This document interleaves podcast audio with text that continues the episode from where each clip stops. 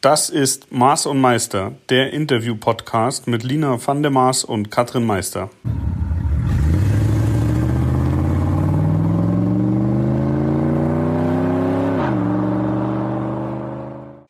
Herzlich willkommen zu Maß und Meister mit der ersten richtigen Ausgabe 2021. Ja, ich muss ja jetzt eigentlich Salü sagen, weil wir sind ja, starten gleich international ins neue Jahr. Ich war ganz aufgeregt, endlich dürfen wir wieder Podcast aufnehmen oder endlich können wir wieder Podcasts aufnehmen. Und diesmal, Katrin, haben wir dir ja unseren Gesprächspartner beziehungsweise unsere Gesprächspartnerin zu verdanken, nachdem man uns ja nicht nur in Deutschland, sondern auch in Österreich und der Schweiz hören kann. Ähm, natürlich auch sonst wo, aber dort versteht man uns auf alle Fälle sehr gut. Ähm, hast du uns heute jemand mitgebracht? Wen denn? Ich bin ja hier die Offroad-Beauftragte und da habe ich jetzt mal die Carmen mitgebracht. Die Carmen, äh, die kennt man, wenn man sie kennt, auf jeden Fall äh, als Top-Beifahrerin und Co-Pilotin in diversen Offroad-Veranstaltungen. Hallo Carmen. Hallo und ein Grüezi aus der winterlichen Schweiz.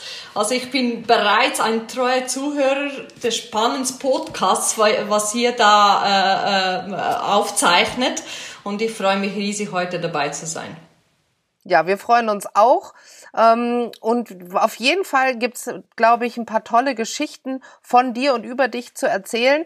Aber da die Lina dich gar nicht kennt, kannst du dich ja vielleicht erstmal kurz im Allgemeinen vorstellen.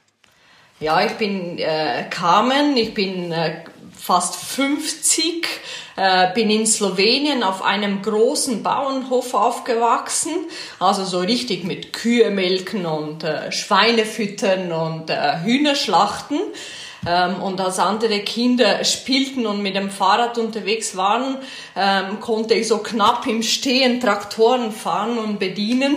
Bin heute noch ein großer Traktorenfan. Und ja, ich habe dann relativ schnell gemerkt, dass ich mit, äh, mit einer Bohrmaschine oder einer Motorsäge besser umgehen kann als mit einem Kochlöffel. das macht dich gleich mal zu Beginn sehr sympathisch. Ich dachte auch, ich bin mal gespannt, was jetzt kommt und vielleicht, naja, ich mache halt Offroad-Sport. Nein, das Leben, das begann gleich sehr speziell. Red ruhig mal noch ein bisschen weiter. Ich denke auch die Zuhörer finden das sehr spannend. Ich lausche gebannt. ja, also viel mehr gibt's nicht zu erzählen. Ich bin dann mit knapp 20 in die Schweiz gekommen. Ich liebe es auch in der Schweiz äh, zu leben und äh, so wie es keine Zufälle im Leben gibt, habe ich mir das Fahren über Stock und Stein, ob das jetzt auf zwei Rädern mit einem Mountainbike ist oder auf vier Rädern mit einem Offroad-Mobil ist, zum Hobby gemacht. Jetzt ähm, gibt es bei dir eine spannende Heldenreise zu erzählen, weil du wirklich, du hast die, ähm, na ich würde sagen, härtesten Offroad-Wettbewerbe, die es so gibt, äh, hier in äh, Europa eigentlich schon mitgemacht, ne? Ja, das ist so. Also es gibt ja im Offroad oder wenn wir von Rallyes reden, Offroad-Rallyes gibt es ja verschiedene Kategorien. Da gibt es eine Cross-Country, wo man eher über über Schotterpisten äh, Vollgas gibt. Katrin, du kennst das bestimmt sehr gut. Juhu. Lina sowieso. Ja, das, genau. Ich bin ja eher so äh, die ähm, technisches Fahren Queen und die Lina ist eher so die Highspeed Schotterpisten okay. Tante. Und, und ich bin auch, ich bin auf die Technik gedacht oder wie kann man die Hindernisse gut überwältigen und wie kommt man dort am schnellsten zum Ziel. Also das ist so ein mein Gebiet und ja, auf dem Beifahrer sieht, ich habe mich auch als Fahrerin versucht, das ist nicht so gut rausgekommen und habe relativ schnell gemerkt, dass meine Stärken als Beifahrerin sind. Und auch als Beifahrer braucht man definitiv Stärke, das schon mal vorne weggenommen. Und als ich wusste, dass wir diesen Podcast aufnehmen, habe ich so ein bisschen drüber nachgedacht, wollte dich eigentlich auch mal googeln und mich schon mal schlau lesen. Dann dachte ich, eigentlich ist es ja ganz spannend, jetzt auf der Seite der Zuhörer zu sitzen und dich so gar nicht zu kennen, vielleicht dich dann auch noch mehr durch äh, Fragen kennenzulernen.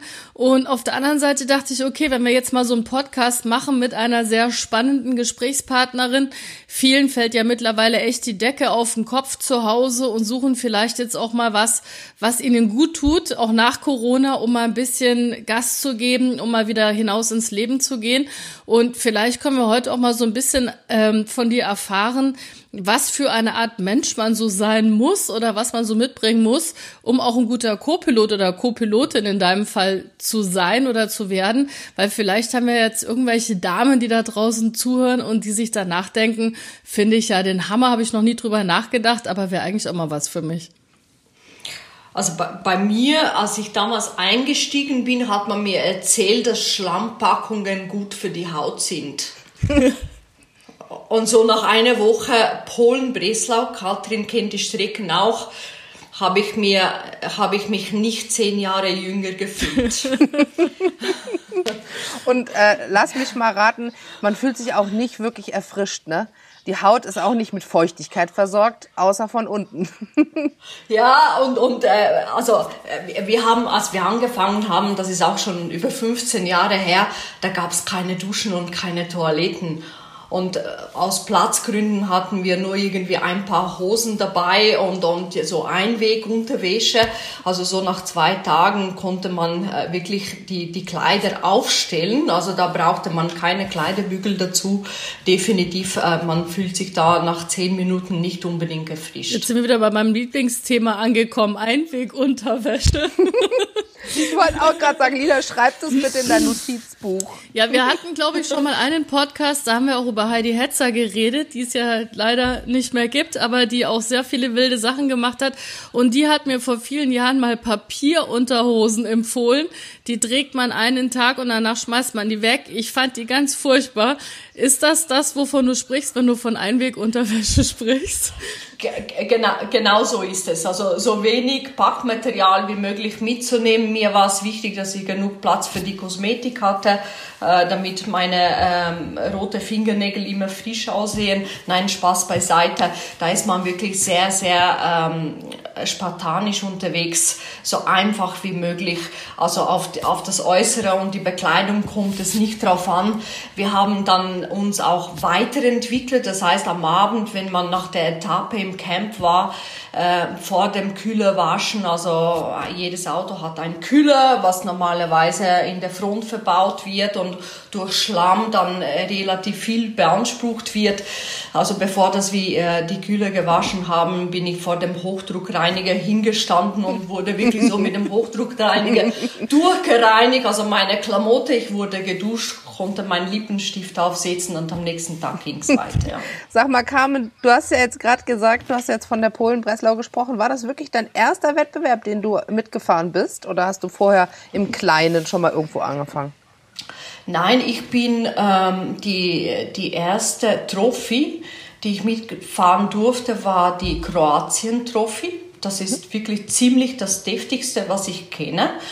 Und da bin ich als Servicemannschaft unterwegs gewesen. Also mein Kollege, mein Bekannter damals, äh, der hatte so einen Mercedes G, äh, war ziemlich ähm, glaube ich, das zweite oder dritte Mal dabei und äh, der, der hatte keinen Mechaniker gefunden, der ihn begleiten würde und hat gesagt, hey Carmen, Frau, äh, blond, blauäugig, äh, mit Kroatischkenntnissen, du wirst uns vor Ort Mechaniker organisieren können und, und begleiten. Und so bin ich eigentlich in die Szene reingestiegen. Ja, ich bin damals bei der Kroatia Trophy mehr mit dem Serviceauto Offroad gefahren als mein Kollege in, in der Zeitwertung, ja. Sagt mal, ihr beiden, wenn wir jetzt jemanden haben oder eine Frau bestenfalls haben, die sich den Podcast anhört und ihr sagt, naja gut, also äh, Breslau Rallye oder so, das kann man ja mal googeln, wo das überhaupt stattfindet und wann das stattfindet. Aber wenn man so überhaupt niemanden im Freundeskreis hat, der überhaupt sowas sportlich macht, wie kommt man denn rein, äh, wenn man da einfach mal mit dabei sein möchte oder auch mal in so ein Team möchte oder wie du jetzt gerade sagst, du fährst im Service Truck mit. Was, was muss man da machen, um dazu zu gehören? Jemanden kennen, natürlich. Ab sofort Team Carmen. haben, ein, ein, ein, ein, genau, ein Auto haben. Ähm, Uschi macht ja auch ähm, Trainings. Äh, ich habe das auch schon für die Frauen in der Schweiz durchgef äh, durchgeführt. Ähm, ein bisschen Glück natürlich. und vor allem auch Vorbereitung. Ich finde, ähm, jeder, der in der Szene unterwegs ist, das ist nicht nur Spaß und Hobby. Die Sache muss man auch ernst nehmen. Man muss dafür üben. Ich habe immer als Beifahrerin geschaut oder heute noch, dass ich auch physisch sehr fit bin. Ich habe für die Relis und Trophys trainiert, ob das jetzt Ausdauertraining ist oder Krafttraining. Also da hat man relativ schnell gemerkt, wer, wer fit äh, nach zwei, drei Tagen ist, weil das ist doch sehr, sehr anstrengend. Also ähm, auf deine Frage zurück, Lina, man braucht Glück, ähm, wenn man jemanden kennt und eine gute Vorbereitung. Kamen jetzt, äh, denken sich bestimmt einige, Moment mal, als Beifahrerin oder als Co-Pilotin, wieso muss man denn da physisch fit sein? Vielleicht erklärst du mal kurz in blumigen Worten, was man im Offroad-Sport als Beifahrer macht. Ähm, Kathrin, dein Mann wird sich freuen. Ich finde, als Beifahrer ist man so der Chef im Auto. Mhm. Der, der Beifahrer sagt, wodurch das es geht und der Fahrer, der muss quasi befolgen. Ähm, der Beifahrer, der ähm, navigiert, das heißt, wir haben normalerweise ein Roadbook zur Hand oder irgendwie ein, ein äh, so ein System, wo wir uns zurechtfinden und, und ansagen, ob wir jetzt nach 100 Meter links oder rechts abbiegen, also welche Strecke das wir wählen. Und in der Extreme Class, wo wir unterwegs sind, sind natürlich die technischen Hindernisse ähm, sehr, ähm, also anspruchsvoll. Das heißt, der Beifahrer entscheidet, wie die technischen Hindernisse auch bewältigt werden. Also wir hantieren mit einer Seilwinde, mit einem Baumgurt oder sonst mit einem Gurt, um einfach vorwärts zu kommen oder Richtung Ziel zu fahren. Jetzt muss ich mal ganz blöd dazwischen fragen, weil ihr beiden seid ja die Profis in dem Bereich. Hilft es denn dann auch für Co-Piloten, wenn man selber sowas schon mal gefahren ist, um dann Situationen auch besser einschätzen zu können? Oder hilft das, wenn man einfach an sich ein guter Autofahrer ist und kann dann auch von rechts Situationen gut einschätzen, ohne sowas. Also ihr fahrt ja dann total steile Hänge zum Beispiel nach oben oder durch irgendwelche Matschgräben, wo sich das Auto verwindet und man da irgendwie den richtigen Weg finden muss oder sich dann mit irgendwelchen Winden wieder rausziehen muss. Das habe ich ja mittlerweile alles von Katrin gelernt. Aber wie lernt man als Co-Pilot, wenn man da eben so wichtig ist, Entscheidungen zu treffen oder auch die Lebenserfahrung da mitzubringen? Erfahrung. Das ist rein Übung und Erfahrung äh, aufgrund von verschiedenen Situationen, verschiedenen Rallyes oder Trophys, äh, die man gefahren ist, ähm, um die Situationen dann richtig einzuschätzen. Oder wie siehst du das, Katrin? Ja, ich glaube, dass man ähm, vielleicht am Anfang noch ein bisschen äh, unsicherer ist. Also wie gesagt, ich, ich bin ja rein Fahrerin. Ich bin eine vollkommen ungeeignete Beifahrerin, muss man auch dazu sagen, weil mir fehlt das physikalische Verständnis von außen zu sagen, okay, wenn du jetzt noch zehn Zentimeter links rüber fährst, dann kippt's oder so, ja. ähm, aber ich habe oft die Erfahrung gemacht, dass man vor allen Dingen als Team, also die Kommunikation zwischen Fahrer und Beifahrer, die muss halt extrem gut funktionieren. Ich habe schon viele erlebt, die sich anschreien, die wirklich äh, hysterisch werden auf beiden Seiten. Ähm, und ich finde immer dann cool zuzugucken, wenn, wenn sozusagen Fahrer und Beifahrer so gut eingespielt sind, dass winzige Handbewegungen reichen, kleine Anweisungen, vielleicht über, über ein ähm, Kommunikationssystem, was man dabei hat. Wie ist das bei euch? Das ist bei uns genau gleich. Also Vertrauen ist das, das Wichtigste im Auto drin. Also der, ich verlasse mich auf das, was der Fahrer macht und der, Fahrer, äh, der Fahrer verlässt sich auf das, was ich sage oder was, was ich ansage oder was ich ihm vorschlage. Also äh, es ist genau Zusammenspiel im Team, also zwischen Fahrer und Beifahrer und natürlich auch Mechaniker, die einen begleiten. Wir müssen auch das Vertrauen dem Auto schenken. Kann das das Auto oder nicht? Also ähm, wir unterschätzen das Auto ab und zu. Also das heißt, wir kriegen eher Angst vor einer Situation oder einer Schrägfahrt und, und äh, das Auto macht das locker mit. Also es ist wirklich Erfahrung vom Ganzen und ja, natürlich durch Anfängerfehler ähm, lernt man einfach nur dazu. Wir hatten vor 15, 20 Jahren keine Trainings. Also wir sind da an die Wettbewerbe rein äh, voll äh, blauäugig und naiv und, und haben uns einfach inspirieren lassen, sage ich mal. Hattet ihr beiden denn schon mal Fahrer oder Beifahrer, die so schrecklich waren, dass ihr gesagt habt, das funktioniert überhaupt nicht und ihr habt euch dann ziemlich schnell wieder getrennt? Oder fuchst man sich da rein, selbst wenn man sich vielleicht noch nicht so gut kennt oder merkt, man spricht jetzt nicht die gleiche Sprache? Ähm, also ich, ich habe die meisten Rallyes und Trophys mit dem gleichen Fahrer äh, ähm, bestreiten dürfen und das hat immer sehr gut funktioniert. Ja, natürlich gab es auch Situationen, wo wir unterschiedliche Meinungen hatten, ähm, aber also aus Erfahrung raus, wir, wir haben das ausdiskutiert, also wir haben uns nicht irgendwie angeschrien oder so, überhaupt nicht. Äh, und im Vorfeld ist es natürlich wichtig, dass das Vertrauen ähm, gegeben ist. Ich wurde immer wieder angefragt, äh, magst du mal bei mir einsteigen und mitfahren? Und ich habe sehr oft Nein gesagt, weil das Vertrauen nicht vorhanden mhm. war. Also ich kann es bei mir auch nur so sagen, dass ähm, ich mit allen Beifahrern, die ich bis jetzt hatte, super gut ausgekommen bin und das auch funktioniert hat. Aber dieses letzte Quäntchen, hundertprozentiges Vertrauen, das habe ich halt einfach jetzt mit meinem Mann, weil da weiß ich genau, ähm, okay, die Situation ist jetzt wirklich nicht schön und kritisch und, mm, und es fühlt sich vielleicht auch ein bisschen komisch an, aber wenn er von draußen sagt, das geht, dann vertraue ich ihm und dann mache ich das auch und dann mache ich das auch genauso, dann hinterfrage ich das nicht. Ich steige auch nicht aus und gucke mir es nochmal an, sondern ich mache es genauso, wie er mir das ansagt. Und diese Erfahrung, die habe ich erst sozusagen mit dem Max zusammen gemacht. Also, dass man wirklich drin sitzt und sagt, okay, ich mache das jetzt so. Ist dann auch der Unterschied ja. ähm, im Offroad-Bereich oder in der Klasse, die ihr fahrt? Bei uns muss ja ein Co-Pilot sehr schnell Entscheidungen treffen, weil man ja natürlich möglichst schnell auch immer überall durchkommen möchte.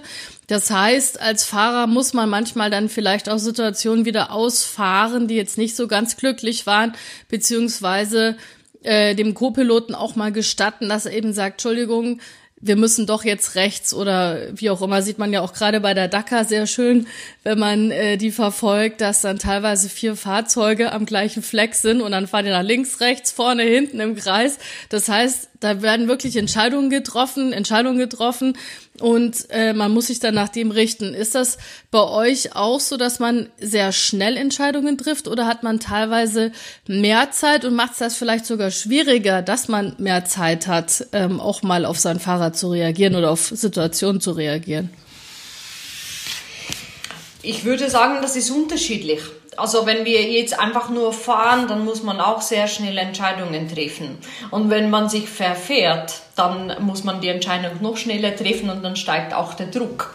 Wenn wir jetzt von technischen Hindernissen sind, wie zum Beispiel in Polen irgendwelche lange Schlammlöcher, dann lohnt es sich durchaus auch mal, äh, sich die Zeit zu nehmen, die Strecke gut zu, zu beachten und schauen, wie, wie kann man dieses Hindernis überwinden. Das war auch so ein bisschen unsere Stärke im Wettbewerb, weil wir jetzt als Auto nicht unbedingt die, die, die äh, super gute unterwegs waren. Also wir haben nicht ein sensationelles Auto zur Verfügung, sondern wir haben dort gewonnen, wo, wo die meisten nur Gas gegeben haben, weil wir uns überlegt haben, wie überwinden wir diese Hindernisse. Und mhm. dort, wie gesagt, lohnt sich auch die Zeit äh, zu investieren.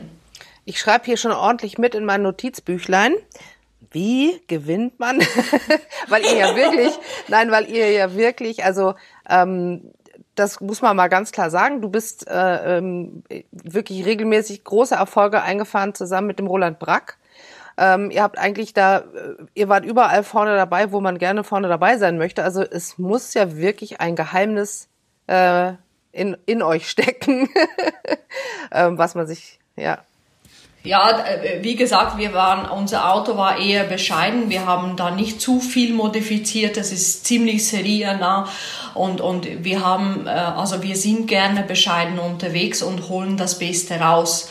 Ähm, und gewinnen dann oder fahren dann vorne mit dabei, ähm, wenn, wenn andere, andere die Nerven einfach verloren ja. haben. Ja. ja. Ähm, jetzt seid ihr ja so Sachen gefahren, auch wie die Supercarpater. Ähm, das ist ja auch noch mal was ganz anderes und da ist man ja noch viel mehr auf sich selbst gestellt ähm, und äh, ja, ist es wirklich mehr, man ist einfach ausgesetzt so ein bisschen in der Wildnis. Erklärt mal ganz kurz, was die Supercarpata ist, weil das weiß, glaube ich, nicht jeder.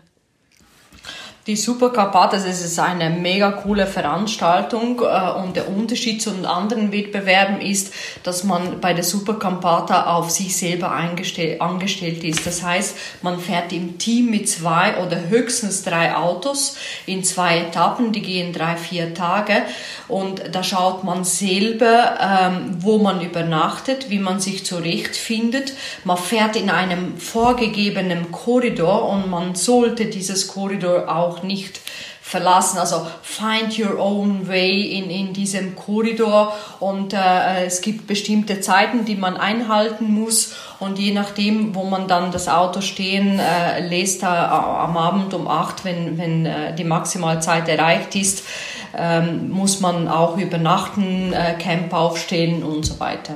Du solltest vielleicht noch dazu sagen, dass man gar nicht unbedingt auf Wegen fährt, sondern wirklich querfeldein den Berg rauf, durch den Wald, durch Flussbetten und so weiter.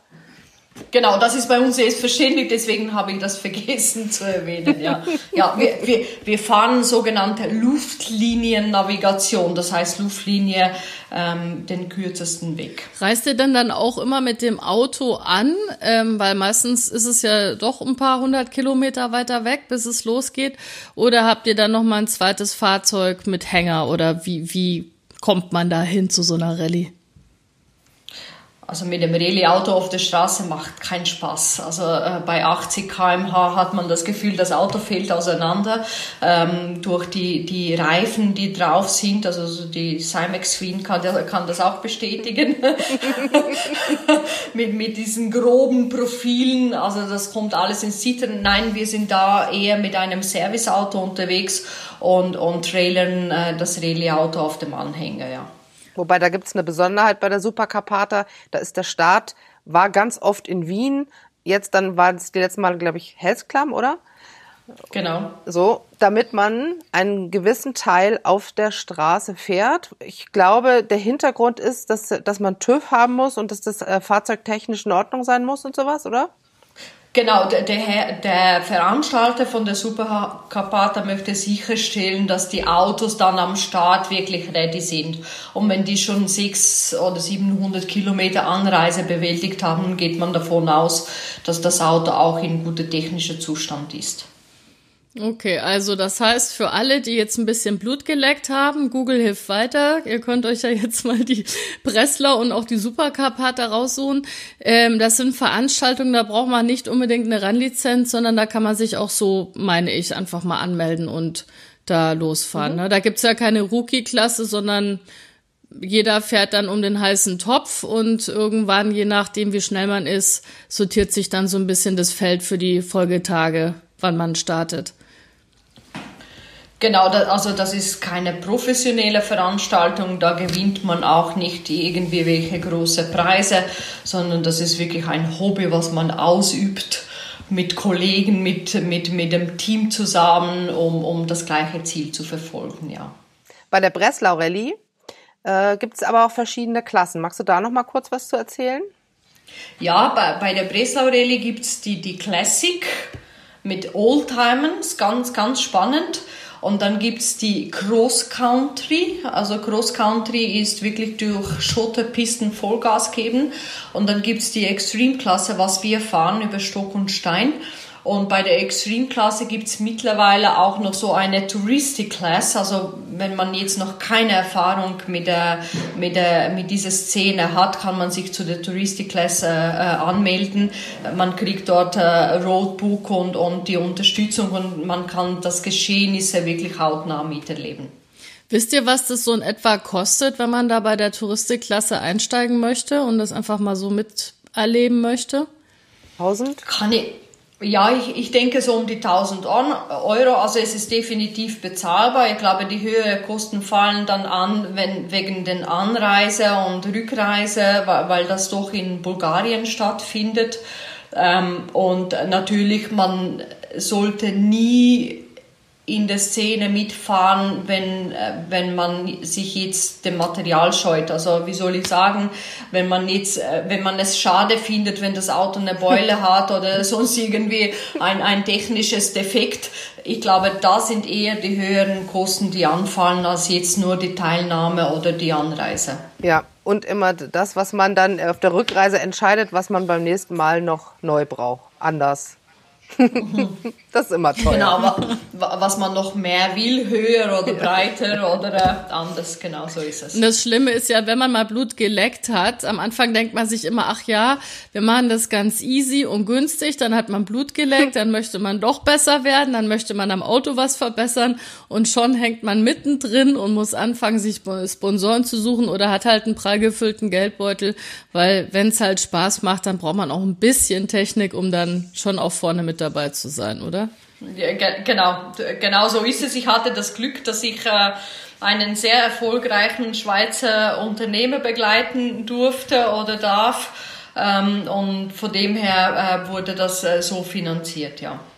Sag mal, gibt's in der Schweiz auch irgendwelche Veranstaltungen, die du empfehlen kannst? Um Gottes Willen, da würden wir gleich im Knast landen. Nein. Nein, wir, wir, haben vielleicht zwei, drei Kiesgruben, äh, die wir zum Spielen brauchen, sind aber sonst eher im benachbarten Frankreich oder Deutschland unterwegs. Jetzt würde mich noch mal dringend interessieren, ähm, gab es bei dir Situationen kamen, wo du sagst, da ging dir äh, der Arsch auf Grundeis, wie man so schön sagt? Äh, nein, eigentlich, ich, ich habe mir noch überlegt, was, ich, was waren das für Situationen, die ich da erlebt hatte. Ähm, ich hatte nie so richtig Angst. Es kann aber auch äh, damit zu tun haben, dass wenn man mal in diesem Wettbewerb drin ist, das Adrenalin so voll pumpt, dass man das gar nicht mitkriegt. Wir hatten aber durchaus wirklich Tage und Situationen, die ich nie im Leben vergessen werde. Ich weiß, die letzte Kroatia-Trophy, ähm, da war eine Etappe 50 Kilometer. Ich bin über 25 Kilometer zu Fuß gelaufen. Mir fallen gerade die Augen aus dem Kopf. Wir hatten, wir hatten beim Start 80 äh, Meter äh, Seilwinde äh, drauf und am Schluss waren es keine fünf Meter mehr, äh, mehr angehängt. Also es war richtig deftig. Wir haben das Auto auf die Seite gestellt. Wir haben das Auto ins Baum, also wir sind ins Baum reingefahren, weil es so deftig war.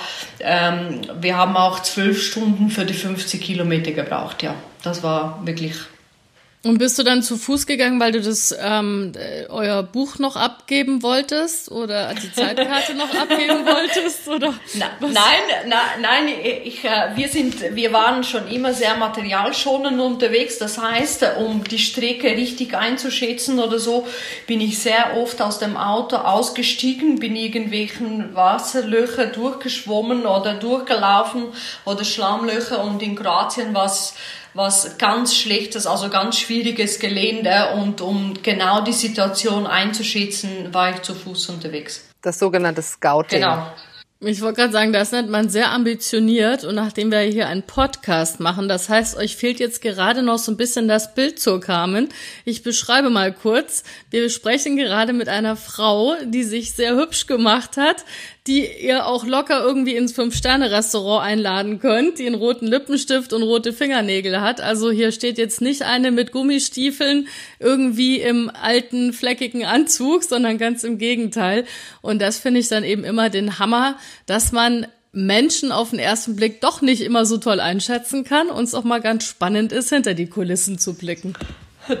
Danke, Lina, für, für das Kompliment. Nehme ich gerne entgegen. Ja, man wird sehr oft nach dem Äußeren beurteilt. Also, wenn man meine roten Fingernägel anschaut, äh, die, die sind aber mittlerweile ein Markenzeichen geworden. Ähm, da hatte ich natürlich viele Situationen, wo man mich am Anfang überhaupt nicht ernst genommen hat habe ich links liegen lassen, habe gesagt, meine Zeit kommt schon, wenn ich, wenn ich zeigen kann, was ich kann. Und mittlerweile sind äh, aus den ähm, Begegnungen, die ich hatte, auch sehr gute Freunde geworden. Kann man euch beide denn jetzt eigentlich dieses Jahr irgendwo sehen? Habt ihr schon Pläne? Vielleicht auch gemeinsam im Einsatz, jeweils mit Team, wisst ihr das schon? Nein, im Moment ist ja alles sehr, sehr schwierig und man plant ja nicht groß und aus äh, mit dem Alter wird aus äh, viel Extreme immer weniger. Also man ist eher ähm, ähm, auf den Reisen. Ähm, dieses Jahr habe ich eher Mountainbike-Touren geplant als, als Offroad-Touren, um, um das Ganze auch irgendwo ähm, äh, zu kompensieren. Ähm, vielleicht ergibt sich, dass ich die sieben äh, Seen Rallye machen kann. Die geht äh, bis nach Norden Russlands oder die äh, Five Mountains äh, auf dem Balkan mitfahren. Also da würde ich wahrscheinlich sogar selber fahren. Aber das, ist, das sind alles Pläne und Vorschläge. Wie es dann wirklich jetzt aufgrund von der Corona-Situation aussieht, werden wir sehen. Aber damit du im Training bleibst, können wir zwei ja mal eine Pomerania zusammenfahren. Ja, oder, oder ein, ein, eine Aisha, Aisha-Rallye. Das war, ja. das war schon, das war schon immer mein großer Wunsch. Äh, da. Aisha de Gazelles, ja, die bin ich auch schon Echt? mitgefahren, 2013. Ja. Das auch für alle, die einfach mal so ein bisschen Wüstenluft schnuppern wollen. Äh, das ist eine Rallye, da hat man noch alte Militärkarten. Also da geht's mittlerweile wurde eine Klasse integriert. Ich glaube vor zwei oder drei Jahren. In der geht's um Geschwindigkeit, weil da eben auch sehr viele Frauen mit dabei sind, die eine Rennlizenz besitzen. Und nachdem man dann doch immer wieder durchs gleiche Gelände fährt, haben dann noch die immer gleichen gewonnen, weil irgendwann kennt man dann als Co-Pilot ähm, auch den Weg.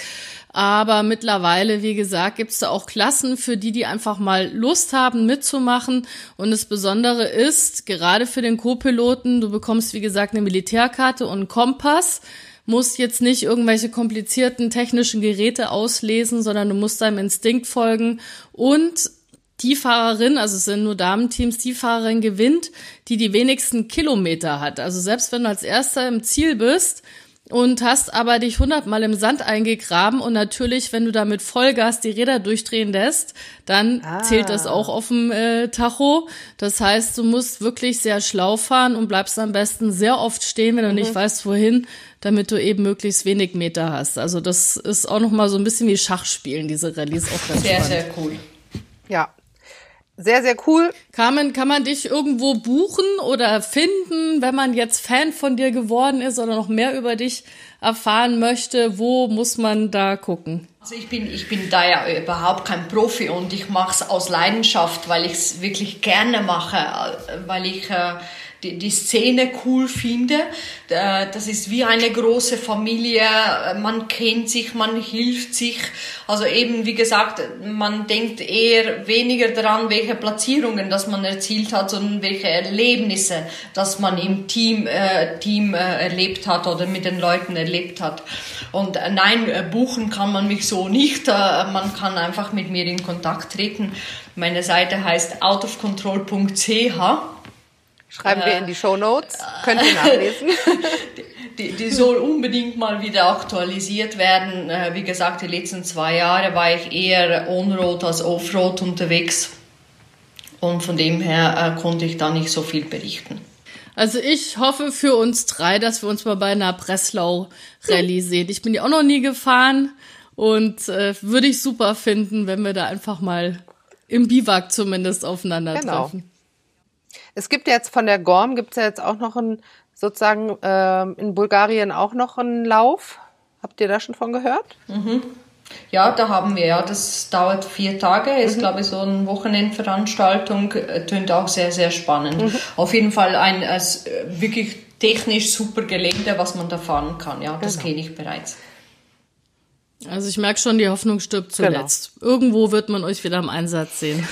Sehr cool. Vielen Dank, Carmen, dass du uns besucht hast hier online, dass wir mit dir sprechen durften. Und ich glaube, dass das äh, für viele eine sehr spannende äh, Nummer ist, ein bisschen was von dir zu erfahren. Danke, danke dass ich dabei sein durfte. Also eben äh, Maß und Meister Fan ist geboren. Haben mir da alles angehört und auf jeden Fall macht bitte so weiter. Sehr schön, sehr schön. schön, dass du mit dabei warst. Gern geschehen. Freut mich. War ein super Einstieg in 2021. also, Mädels. Yay! Lasst euch gut gehen. Bis bald. Tschüss.